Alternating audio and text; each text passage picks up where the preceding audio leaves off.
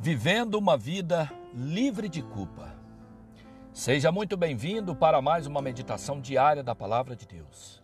Hoje, para meditarmos, o texto bíblico está na carta do apóstolo Paulo aos Romanos, no capítulo 8, verso 1, que diz assim: Portanto, agora já não há condenação, nenhum decreto de culpa pelo erro para os que estão em Cristo Jesus, que vivem e andam não segundo os ditames da carne, mas segundo os ditames do Espírito.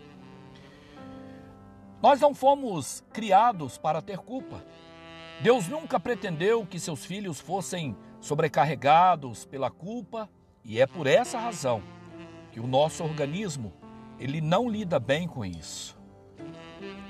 Porque se Deus quisesse que nós sentíssemos sempre culpados, ele não teria enviado Jesus, o seu único filho, para nos redimir da culpa e do pecado.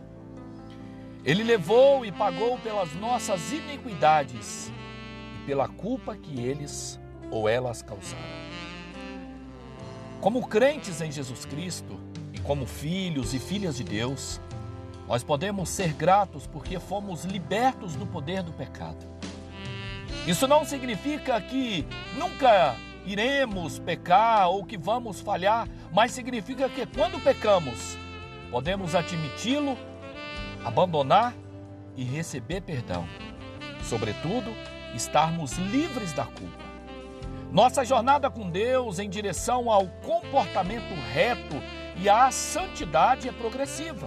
E somente quando pararmos de arrastar a culpa dos erros passados conosco é que realmente progrediremos para a verdadeira liberdade e para a verdadeira alegria em Cristo Jesus. Por isso, se tem algo que está trazendo culpa para você, se é algum pecado, peça perdão, abandone e seja liberto e seja aliviado, porque Cristo Jesus, o nosso Senhor, ele já pagou por todos os nossos pecados antes cometidos mas se agora nós pecarmos, o apóstolo João disse: Filhinhos, não pequeis, mas se porventura pecarem, terem, terão, têm, possuem um advogado justo, Jesus Cristo.